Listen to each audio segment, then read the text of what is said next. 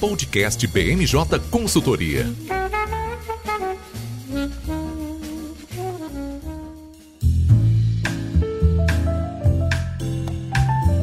Pessoal, meu nome é Felipe Ramaldes, sou consultor de Relações Governamentais da BMJ no Espírito Santo e, juntamente com a Larissa Lima, consultora de Relações Governamentais na área de Estados e Municípios, estamos aqui hoje para uma série especial de nosso BMJ Podcast com os pré-candidatos ao governo do Espírito Santo para as eleições de 2022. Olá, pessoal, meu nome é Larissa Lima e é um prazer estar aqui com vocês hoje. Neste episódio, trazemos ao nosso ouvinte uma entrevista com o deputado federal Felipe Rigoni, que está como pré-candidato pelo União Brasil, partido recém-criado a partir da fusão entre DEM e o PSL. Nosso convidado é graduado em Engenharia de Produção pela Universidade Federal de Ouro Preto, foi presidente do Conselho de Administração da Confederação Brasileira de Empresas Juniores e fez mestrado em Políticas Públicas na Universidade de Oxford, em que teve como projeto de conclusão do curso a sua candidatura a deputado federal. Foi deputado federal segundo mais votado no Espírito Santo, com mais de 84 34 mil votos e o primeiro parlamentar cego na história. O Congresso Nacional defende suas ideias liberais através de pautas como a reforma da Previdência, o marco regulatório do saneamento básico e o apoio à reforma administrativa. Foi relator da regularização do Fundo para o Desenvolvimento da Educação Básica, Fundeb, e do projeto de lei Governo Digital. Estamos gravando esse programa remotamente hoje, em 20 de junho de 2022. Seja bem-vindo, Rigoni. Obrigado, Felipe. Obrigado, Larissa. É um prazer enorme estar aqui com vocês no BMJ Podcast. Muito bom. Rigoni, sei que apesar de ser um político jovem, se não me engano, tem apenas 31 anos de idade, você é um estudioso sobre temas. É, é isso aí, né? Você é um estudioso sobre temas como economia, educação e até mesmo história. Como deve uhum. saber, na década de 70, o Espírito Santo teve sua posição inserida no Plano de Desenvolvimento Nacional como um estado estratégico para a logística, principalmente portuária. Passados 50 anos, como enxerga o papel do Espírito Santo no cenário econômico nacional para os próximos anos? Veja, Felipe, primeiro assim, de fato, lá nos anos 70 a gente foi inserido no Plano de Desenvolvimento Nacional como um dos pontos estratégicos para a questão logística, porto, ferrovia, etc. É importante a gente lembrar que de lá para cá pouca coisa evoluiu, né? A gente continuou tendo apenas um porto, que é o Porto de Vitória, tirando aí os privados da Vale, de, né, de, com carga relevante, óbvio tem o Porto Céu da Aracruz, etc., mas com carga relevante você pode usar para terceiros, só tem o Porto, da, Porto de Vitória. E a gente continua sendo um dos maiores potenciais logísticos do, do Brasil. Nós temos aqui uma posição que é que é bem vantajosa e estratégica em relação à exportação para a China. A gente tem uma posição que é estratégica em relação a qualquer coisa que vai para o interior do Brasil, centro-oeste, etc. A gente ainda não aproveita disso da melhor maneira possível, né? Seja na construção de portos, aeroportos, ferrovias em especial, que é o que pode trazer toda a produção graneleira do Brasil para cá, a gente ainda está tá pegando nesse sentido. E tem outras coisas que, para mim, talvez sejam até mais importantes no longo prazo do que isso, que é um, a agricultura, dois, o turismo e três, a inovação. Eu acho que o Espírito Santo ele tem potenciais turísticos absurdos. Eu acho que a gente poderia ser um dos maiores, um dos estados mais turísticos do Brasil, e a gente é hoje um dos menores, né? um dos menos turísticos do Brasil. E a gente não é muito turístico, não tem a economia do turismo muito avançada por conta de falta de política pública. A gente não estrutura os ativos turísticos, a gente não treina as pessoas, a gente não dá crédito para o empreendedor fazer o negócio dele na área do turismo e a gente não promove o Espírito Santo para os outros estados do Brasil para fora do Brasil. Então as pessoas não sabem que aqui tem a Pedra Azul, que aqui tem Itaúnas, que aqui tem o Caparaó. O pessoal acha que o Caparaó é de Minas Gerais. Não é. 80% do Caparaó está no Espírito Santo. Isso para dar alguns exemplos. Na agricultura, por exemplo, a gente produz um monte de coisa super legal, como mamão, abacate, cacau, café, abacaxi, etc. E a grande maioria dessas coisas a gente vende natura. A gente não tem nenhum processo de agroindústria que pode beneficiar esses produtos aqui, até acoplados à, à ciência para a gente criar novos produtos. E por último, que me conecta a esse, esse outro tema, que é a inovação. A gente precisa usar da ciência para gerar mais e melhores negócios. Nós somos um estado pequeno. Se a gente quiser ser rico de verdade, rápido, a gente vai precisar de inovação. Nós estamos sim falando de tecnologia, startups, etc., mas também da economia ligada à ciência, que é o que eu falei antes. Você pega um abacaxi e você pode, através de um processo científico, desenvolver uma enzima diferente, um produto novo, um cosmético diferente, e a partir daí sim você ter uma, uma geração de emprego e renda muito grande. Então, para mim, o Espírito Santo, em termos econômicos, os grandes potenciais são esses E eu tenho certeza que a gente consegue ser o estado mais rico do Brasil em 20, 30 anos se a gente se dedicar para isso. Felipe, legal você comentar esses, esses três pontos, né? Porque ele traz uma visão de uma, talvez um ciclo econômico diferente, né? Um novo ciclo econômico, porque se a gente tinha, é, estava baseado nessa questão logística, você está falando de três outras áreas. Você considera, então, que é, é a gente pode dizer que o Espírito Santo está encerrando um ciclo econômico e iniciando outro? Não, a gente não está encerrando o ciclo logístico. A gente só precisa reforçar o que aconteceu no passado. Assim, porque até então, você pega, por exemplo, o ICMS do Espírito Santo. Ele vende duas coisas: óleo e varejo, né? o setor atacadista, perdão. Petróleo e gás o setor atacadista. Dá 50% do ICMS. Ou seja, nossa economia ainda é muito dependente do setor atacadista e ainda é muito dependente do petróleo e gás, que são dois altamente conectados à logística, de portos, ferrovias e tal. Então, você ainda tem um, uma dependência muito grande. Se a gente quer tirar essa dependência e avançar, óbvio que a gente tem que continuar investindo em porto, aeroporto e ferrovias. Nós temos aí o Porto Central para sair, que vai dar um boom no sul do estado. Tem o Porto da Imetama, que já está em construção, vai dar um boom na região de Veracruz. Tem possivelmente o Porto da Petrocity lá em São Mateus. E as ferrovias que são conectadas a ele, aí nós temos ainda um ciclo que pode ser aproveitado e muito bem aproveitado na logística. Mas a gente não pode deixar de lado essas outras três áreas, que eu, que eu retomo aqui, que é turismo, agricultura e inovação, porque no fim das contas são grandes potenciais do Espírito Santo e pouquíssimo aproveitados.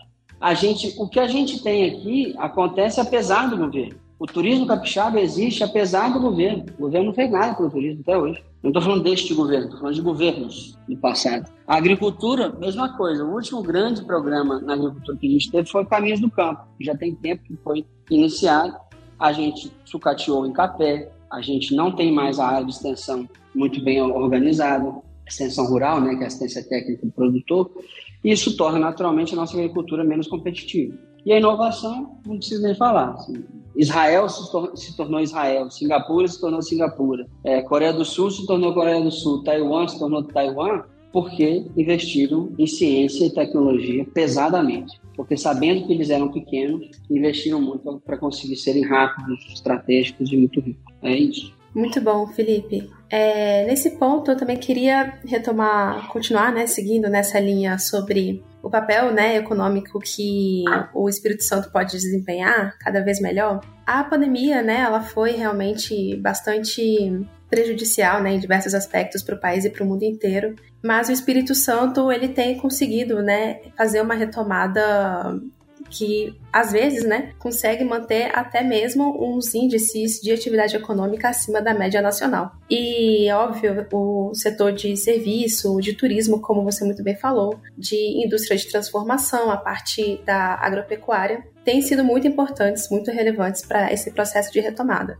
Porém, como você também é, ressaltou muito bem, a gente está agora num período de volatilidade, né, em função de algumas oscilações envolvendo preços de commodity, taxa de câmbio e também envolvendo o aumento de risco fiscal no país inteiro. É, você já pontuou alguns, alguns aspectos econômicos onde o Espírito Santo se destaca, né, em diversos, em diversos segmentos, mas eu gostaria de compreender um pouquinho melhor é, quais seriam os pontos prioritários, os setores prioritários numa eventual gestão do seu governo. Econômicos, você fala? Isso, no aspecto econômico. Para mim, mais do que decidir qual setor econômico seria, será prioritário, porque para mim não é governo que decide isso, é a sociedade junto do governo. Então, eu estou dizendo isso por quê? Porque para nós, a gente vai ter que fazer uma governança descentralizada. Para mim, não existe esse negócio de eu decidir lá no Palácio Anchieta o que, que vai acontecer lá no norte do estado ou no, no sul do estado. Eu tenho que ter conselhos regionais de desenvolvimento e estes conselhos, que farão parte deles acadêmicos, empresários, prefeitos, vereadores, etc., de cada uma das dez microrregiões. E esses conselhos, junto com o governo do estado, decidir quais são as grandes prioridades de investimento. Porque mais do que eu decidir lá no Palácio Anchieta enquanto governador, eu preciso entender o que, as pessoas estão achando e, naturalmente, o que é a dor delas. Porque não adianta eu dizer assim, ah, o Espírito Santo tem vocação para tal coisa. Mas o Espírito Santo é feito de 10 micro-regiões, 78 municípios, mais de 4.800 vilas rurais. Cada um tem uma vida diferente. Então você pode chegar num local como Aracruz, que a logística vai ser extremamente importante. Tem um porto sendo construído, acabaram de entrar na Sudene e tudo mais. Mas você tem um outro local como Caparaó, Lá nós estamos falando muito mais de turismo e cafés especiais, que também depende de logística, é óbvio, mas que é muito mais centrado no serviço, na qualidade daquele serviço, como o caso do café e do turismo. Então, assim, para cada micro-região você tem uma coisa. Não adianta você dizer, ah, não, o Espírito Santo tem que focar em logística. Tem também. Mas tem região que não tem. Tem região que vai ter que focar em outra coisa. A gente não pode tratar o Espírito Santo como uma coisa só. Por isso que eu não, que eu, que eu não tenho uma resposta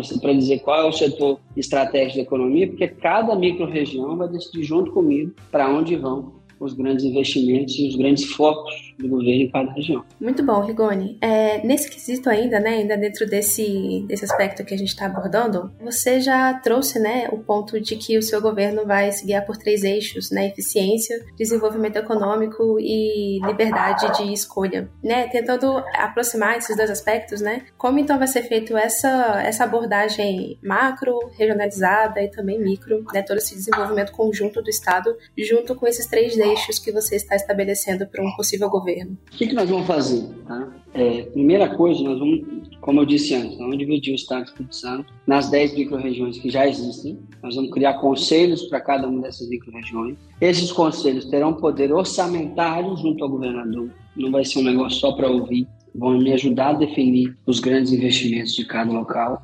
E nós vamos ter um indicador central para cada região que vai englobar todas as áreas. Nesse indicador, nós vamos ter os indicadores de saúde, de educação, de acesso à internet, de acesso à água saneamento, de escolaridade, etc, etc. Um indicador só, que a partir desse indicador você consegue é, fazer a, a tomada de decisão das políticas públicas a partir dele. Eu foco bastante nesses três eixos para ficar claro que é um eixo organizacional, ou seja, o eixo de melhorar a máquina pública, por isso que eu falo de descentralizar, de digitalizar a máquina pública, um eixo de desenvolvimento econômico, nós estamos falando de oportunidades, no fim das contas, né?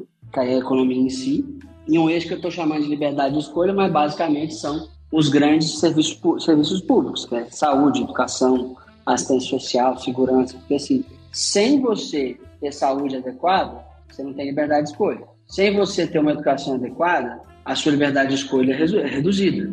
Se você não tem segurança adequada, tem medo de sair de casa, sua liberdade de escolha está reduzida. Mas isso tudo vai, vai se concretizar num, em um indicador que a gente vai colocar para todas as regiões. Nós vamos conseguir comparar, inclusive, o desenvolvimento de cada região, de cada bairro, a partir desse indicador. Ótimo. E nessa questão, inclusive, de, é, da máquina pública, né, desse melhor arranjo da sua governança, eu gostaria de pontuar aqui para os nossos ouvintes de que a gente tem alguns estados né, do país que estão agora fazendo um esforço para integrar o regime de recuperação fiscal. Enquanto isso, o Espírito Santo figura aí nas, na elite, né, nos rankings de competitividade e solidez fiscal. É, nós realmente temos um destaque nos índices do Tesouro Nacional. E isso né, é um contraponto que a gente tem observado alguns atores que entendem que o teto de gastos impede a melhoria de serviços públicos principalmente para os mais pobres. É, agora eu gostaria de saber, na sua opinião, é possível alcançar um equilíbrio fiscal entre saúde econômica do Estado e um bom andamento das políticas sociais, como você mencionou? Com certeza, você pega os melhores países do mundo para se viver, todos eles têm a sua situação fiscal altamente controlada e equilibrada. Pega Suécia, Suíça, Dinamarca, Noruega, Nova Zelândia, Austrália, Singapura, Canadá, todos esses que tem IDH muito, muito alto, também tem a situação fiscal super equilibrada. Por quê? Porque você equilibra a situação fiscal para fazer boas políticas públicas. É um pré-requisito você ser nota A. Eu, eu fico vendo a gente comemorando, não, nós somos nota A no Tesouro Nacional, isso é ótimo, isso é ótimo. Mas tem que servir para alguma coisa. É manter a nota A, óbvio, porque isso é uma conquista nossa extremamente importante, mas utilizar de todo esse potencial que ela dá para a gente resolver problemas das pessoas, problema concreto ali na vida delas. Então, sim, é mais do que possível. É imprescindível você fazer equilíbrio fiscal se você quiser fazer política social de verdade. Felipe, ainda antes de entrar nos aspectos mais sociais, que a gente também vai perguntar nessa entrevista, ainda mantendo no setor econômico, você manifestou já que pretende aplicar um novo modelo de desenvolvimento com indução de aporte de recursos no setor privado. Acho que a gente pode chamar isso de cooperação público-privada, né? Como que funcionaria essa estratégia, né? Como, como, como que seriam as áreas, como que funcionaria essa estratégia? Você entende que, que a legislação já está suficiente no Brasil para esse tipo de, de cooperação? Fala um pouquinho sobre esse assunto. Com certeza, sim. Felipe, primeiro é importante entender o seguinte: o Estado, ele até pode induzir desenvolvimento econômico? Pode, se fizer muito bem feito a política pública. Mas quem faz mesmo desenvolvimento econômico é o setor privado, com a sua criatividade, criando novos negócios, criando novos produtos, etc, etc. O que o governo faz? Ele cria um ambiente para isso, se fizer direito. Então, para mim, é muito óbvio. Se você quer re resolver a equação econômica de qualquer lugar, você precisa estabilizar a máquina pública, torná-la funcional, coisa que a gente já tem no Espírito Santo, e fazer isso aí criar um ambiente propício ao investimento privado. É, vai envolver investimento público? Vai, em algumas coisas, mas em, em essência você vai induzir o investimento privado então, você já tem a legislação de PPPs e concessões no Brasil muito bem feita. Tem algumas coisas que precisarão ser privatizadas, por exemplo, a CESAM. Para mim, esse é um absurdo o modelo de gestão e de funcionamento da CESAM no Espírito Santo, que não resolve o saneamento, que tem perdas operacionais gigantescas e deixa as pessoas sem água direto. Então, para mim, a CESAM é um caso perdido. Você tem que privatizar fazer a concessão de serviços para um, um, ator privado competente para adiantar o investimento em saneamento e, naturalmente, melhorar a eficiência desse serviço. É um dos exemplos. Você consegue fazer isso com algumas rodovias do Espírito Santo, mas essencialmente com o saneamento, para mim, é, na minha opinião, vai ser a coisa mais importante assim, em relação à parceria público-privada. Bom saber, Felipe. E aí, além dessa estratégia de cooperação público-privada, você tem é, algum projeto específico na área de desenvolvimento econômico que você queira citar? Alguns exemplos que você queira citar de projetos? Vamos lá. A primeira coisa que a gente tem que fazer é fazer um baita programa de desburocratização. O Espírito Santo já tem um ambiente de negócio legal? Tem. Mas no Brasil, né? Você tem que lembrar sempre que você está no Brasil. Ou seja, a régua está baixa. Você sim precisa de um programa radical de desburocratização para abertura, manutenção, fechamento de negócios, desregulamentar várias coisas que são desnecessárias, tornar claro aquelas coisas que precisam ser regulamentadas, mas são muito difusas, acelerar e melhorar os processos de licenciamento, isso é super importante. Mas isso, para mim, é um negócio básico que todo governo tem que fazer. Uma outra coisa que a gente precisa fazer é na área de capital humano, que é na formação de gente, é você o quê? Faz uma pesquisa grande com a indústria, com o comércio, com o serviço, etc. Quais são as habilidades necessárias para agora e para o futuro? E aí você faz um programa de capacitação profissional das pessoas que é de fato conectado com a necessidade do mercado. Porque não adianta eu fazer curso de padeiro ou curso de manicure, ou curso de mecatrônica, onde não tem demanda para essas habilidades, para essas profissões. Eu mesmo coloquei agora 5 milhões de reais no IFES, com, com emenda parlamentar minha de deputado, para a gente fazer, formar 2.800 desenvolvedores de software aqui no estado. Mas da onde saiu isso? De uma demanda que a Action, que é a Associação de Empresas de Tecnologia do Espírito Santo, apresentou para mim. Então, esses 2.800 desenvolvedores já vão sair praticamente empregados. Eles estão sendo formados para a demanda de mercado específico. Então você tem que fazer isso, naturalmente, você fazer o match, né, como a gente diz. Hoje em dia entra a necessidade de mercado e a oferta de, de habilidades, né, a oferta de, de cursos profissionalizantes para as pessoas. E claro, em termos de desenvolvimento econômico, aí em cada área você vai ter uma questão, mas vai sempre se resumir a você formar pessoas, você utilizar de conhecimento aplicado, ou seja, ter ciência envolvida, então, a ciência envolvida para você beneficiar um produto da agricultura, é ciência envolvida para você criar um novo software. Por exemplo, aqui no Espírito Santo já tem uma vocação super legal para isso. A gente tem aquela Olho do Dono, por exemplo, uma startup que com uma câmera 3D ela consegue pesar o boi. Uma câmera só. Isso saiu de ciência, saiu de dentro da UF, de um projeto que criou uma startup chamada Mogai e daí criou a Olho do Dono. Então, assim, se você faz esse processo de uma maneira institucional, você vai criando uma série de outras empresas para conseguir, obviamente, atrair mais investimento, mais emprego e renda para a população. E, óbvio, você tem que fortalecer o processo de atração de empresas para o Espírito Santo, né? Isso já tem no governo há bastante tempo, inclusive. É, você precisa fortalecer esse processo para trazer cada vez mais empresas aqui para o Estado. Mas de dentro, para mim, é formação de gente, desburocratização e ciência aplicada. Né?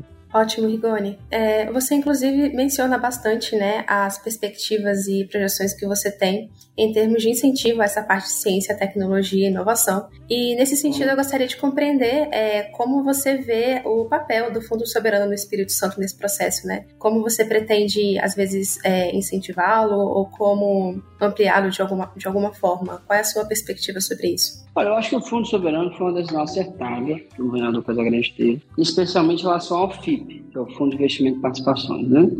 Que ele vai investir em startups que vão ter operação no Espírito Santo ou são capixaba. É, isso, para mim, é a coisa mais importante que foi feita no governo Casa Grande, inclusive, inteiro. É, por quê? Porque você guarda um aporte de dinheiro para que empresas conectadas à inovação sejam sempre bem financiadas. Basicamente, em resumo, é isso. Então, ele tem um papel importante. É só isso? Lógico que não. Para mim, o Espírito Santo tem que fazer muito parecido com o que São Paulo fez, com o que Israel fez que é o seguinte: se você tem uma, um aporte de recursos previsível, que dá previsibilidade, por exemplo, em São Paulo, 1% do ICMS de São Paulo é gerido pela FAPES, que é a Fundação de Amparo à Pesquisa de São Paulo. E aí você tem um conselho estadual que define quais áreas que serão investidos esse dinheiro. Por quê? Porque eles vão direto nas vocações locais e naquilo que pode render mais para o Estado. Então você precisa ter nesse conselho, por exemplo, gente da indústria, gente do comércio, gente da agricultura, gente da academia, gente de um monte de lugar, para ajudar a definir quais são as grandes vocações científicas do Estado, que é onde a gente vai investir dinheiro. E a partir daí, com o tempo, óbvio, sairão vários negócios e novas ideias. Em resumo, é isso: você precisa dar previsibilidade e incentivo para a ciência Seguindo agora uma linha um pouco diferente dessa vertente mais é, econômica e de inovação que a gente está tratando, é, o senhor mencionou em alguma em uma entrevista sua que os governos anteriores do Espírito Santo, né, eles conseguiram colocar o Estado, no tri, o Estado nos, nos, trilhos em diversos aspectos, mas que agora seria uma necessária uma gestão que coloque ele na pista de decolagem. É, o, o senhor também pontuou que o Estado continua apresentando limitações em algumas áreas, como de educação, como de saúde e de segurança pública também. É, tendo isso em mente, eu gostaria que o senhor comentasse um pouquinho com a gente quais são os principais projetos que o senhor visualiza para a área de desenvolvimento desenvolvimento social? Primeiro, vamos lá. Não tem como você falar desenvolvimento social sem ter a educação como ponto central disso. Você não tira ninguém do ciclo da pobreza se você não der uma educação de qualidade para essa pessoa. O Espírito Santo evoluiu a educação? Evoluiu. Nós chegamos a ser o segundo lugar no ensino médio nacional. Chegamos a primeiro, inclusive, estávamos em segundo, mas com a nota 4.6. A gente tem que lembrar disso. 4.6 não passa de ano. Isso quer dizer o que? O aprendizado ainda está muito reduzido né, nos nossos alunos. Você precisa ter um foco gigantesco no aprendizado do aluno. Isso quer dizer o quê? Você ampliar o programa de escola de tempo integral, você ter um baita programa de formação inicial e continuada dos professores e dos diretores das escolas, que é quem garante o aprendizado, são os professores e diretores, naturalmente. E, claro, você utilizar essas novas tecnologias que existem no mundo e no Brasil para auxiliar nesse processo de aprendizagem. Tem startup hoje, inclusive, que eles já conseguem mapear individualmente cada aluno quais são as dificuldades de aprendizagem que ele tem e já identifica um jogo ou uma atividade específica que pode resolver essa dificuldade de aprendizagem. Isso auxilia muito o professor. Então você precisa de um grande foco na aprendizagem. Mas você não pode perder de vista que as pessoas estão passando por muita necessidade. O endividamento dos capixabas está muito alto nós temos quase metade dos capixabas estão inadimplentes com alguma coisa aqui no estado. E, naturalmente, as pessoas estão passando fome. Você tem 390 mil pessoas que passam fome no estado do Espírito Santo. E 1 milhão e 100 mil pessoas que estão em estado de pobreza. Então, isso é muita gente. Então, o que você precisa fazer? Você precisa de um programa social. Você pode fazer via transferência de renda, por exemplo, que auxilie essas pessoas a saírem desse ciclo da pobreza. Da pobreza. Então, é fazer uma espécie de, de adicional ao Bolsa Família, por exemplo, Auxílio Brasil, hoje em dia, que a pessoa, assim, vamos supor que você tem uma família de quatro pessoas, um casal e dois filhos. Se os meninos for, estão frequentando a escola, aí eles ganham um pouco a mais nesse benefício. Se eles formarem no Fundamental 1, eles ganham um prêmiozinho. Formaram no Fundamental 2, ganham outro prêmiozinho. Formaram no ensino médio, ganham outro prêmiozinho. Os pais estavam desempregados, entraram num curso de profissionalização, ganham mais um pouquinho nesse benefício. Porque você vai induzindo a família, a pessoa, a ter uma formação melhor e, por consequência, aumenta as chances dela de ter oportunidade de emprego e de renda. Né? E claro, você pode acompanhar isso, por exemplo, a programas de, de projeto de vida para as famílias, de educação empreendedora. Tudo isso para você, ao mesmo tempo, resolver um problema emergencial, que é a fome, a necessidade de ter renda, resolvendo um problema de longo prazo, que é a falta de oportunidade, que vem sempre através da educação. Felipe, é, aprofundando um pouco essa questão da educação, né, a gente vê surgir alguns, alguns movimentos né, que questionam ah, a educação, é, a gente tem que privatizar também a educação, né, a educação, é, é, é a gente precisa avançar para uma educação de qualidade através da educação privada e, e, da, e da vagas em escolas privadas. Você acredita que o Espírito Santo e o Brasil está preparado para essa linha ou acredita mais na linha de, de aperfeiçoar a educação pública? Bom, assim, você pode até testar alguns modelos de, de voucher, charter school e etc, para ver se dá muito mais certo. Mas, assim, na média nacional, até as privadas são ruins. A gente tem que lembrar disso. É, ou a gente melhora como um todo a nossa capacidade de gerar aprendizado, não adianta ser privado ou público, é tudo ruim mesmo. Então, assim, é óbvio que eu estou generalizando aqui.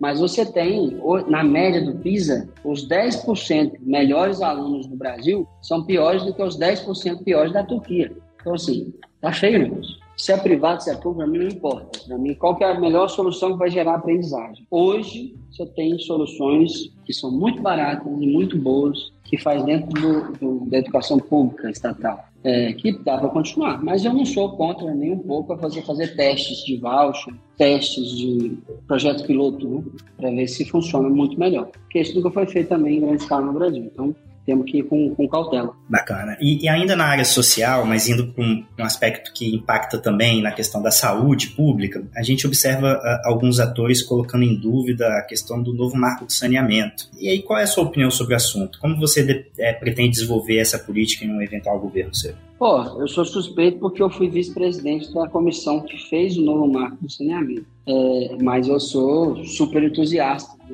porque ele resolve um problemático que é a incapacidade de investimento do setor público. O setor público hoje é incapaz de fazer o tamanho de investimento que a gente precisa para universalizar o saneamento logo. A gente precisa da capacidade de investimento e a capacidade de gestão do setor privado. E é isso que o, que o, que o novo marco faz. Seja a empresa pública ou seja privada, ela tem obrigações de investimento, de gestão e de redução de perdas operacionais. Porque aí você garante o investimento, a universalização e, naturalmente, a eficiência do processo. Então, o que a gente precisa fazer do saneamento Espírito Santo, eu já disse isso aqui, que é é, é sim privatizar a Cezan, porque ela infelizmente é uma empresa ruim, não é por conta dos funcionários, é por conta do modelo, e a gente precisa conceder o serviço para empresas privadas que, obviamente, serão fiscalizadas muito de perto por nós, porque aí sim você consegue fiscalizar duramente as privadas. Isso está sendo feito no Rio de Janeiro, já deu super certo o leilão de lá, está sendo feito em Alagoas, está dando super certo. Então, assim,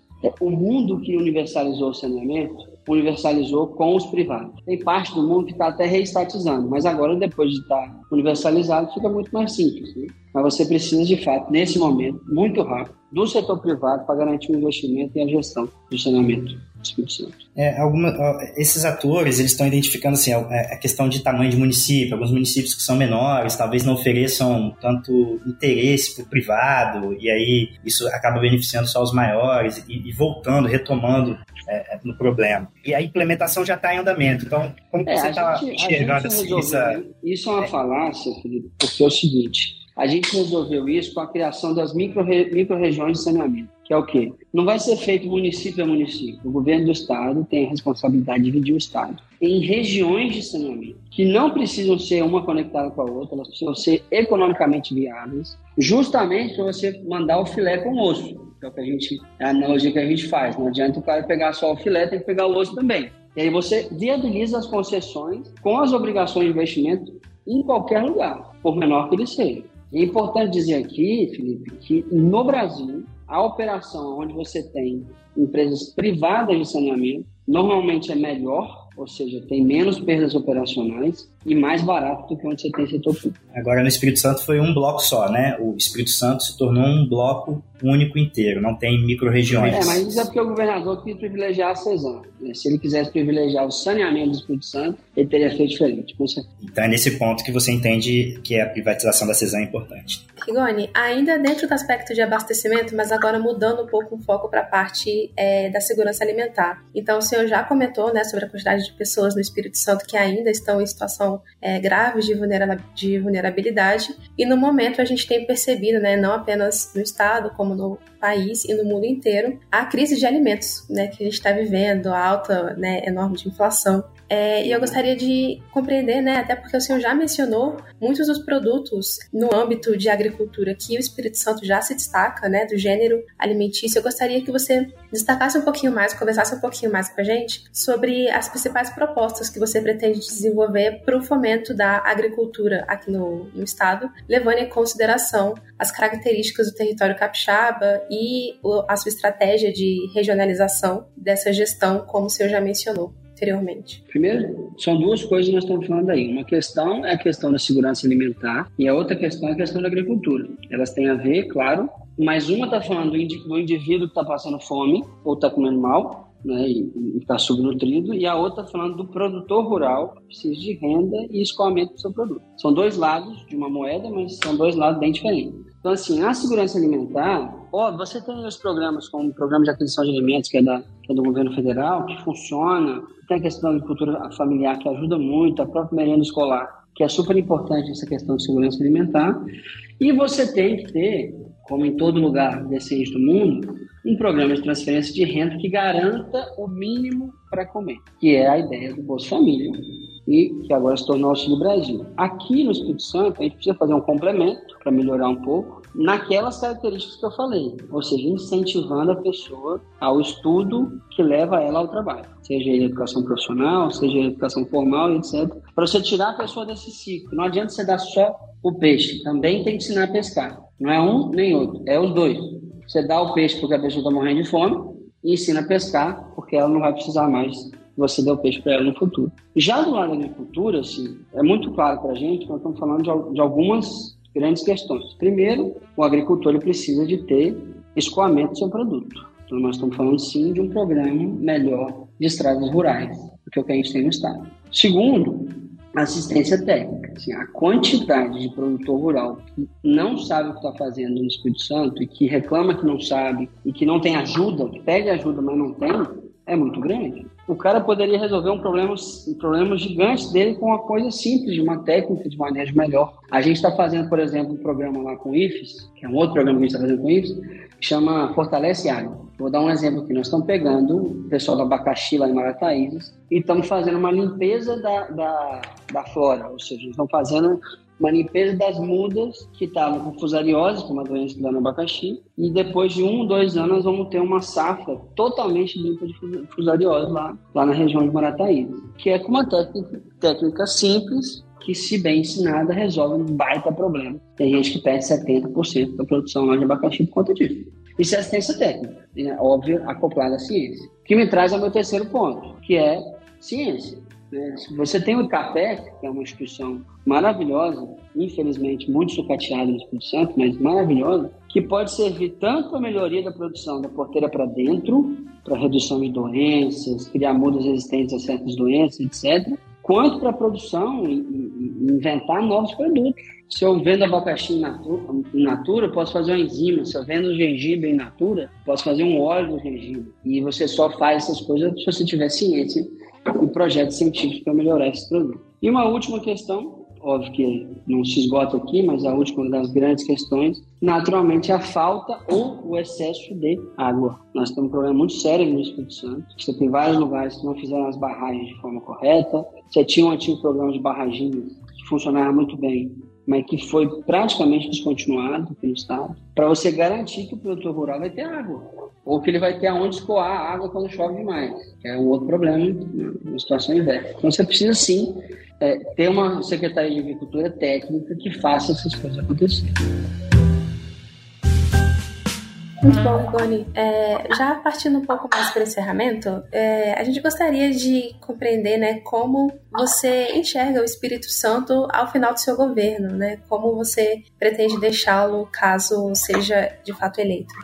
Bom, eu quero deixar um governo totalmente digitalizado, em que as pessoas tenham como fazer qualquer solicitação para o governo da palma da mão dela, e que naturalmente as pessoas estejam incluídas digitalmente. A gente precisa sim do programa de inclusão digital. Eu quero um Espírito Santo que tenha muito bem organizado o seu sistema de educação que as pessoas estejam encaminhadas para um processo de aprendizagem correto e quero um Espírito Santo livre da pobreza. Isso dá para fazer, isso dá para fazer em quatro anos e dá para a gente encaminhar um Estado para um novo ciclo de desenvolvimento muito melhor.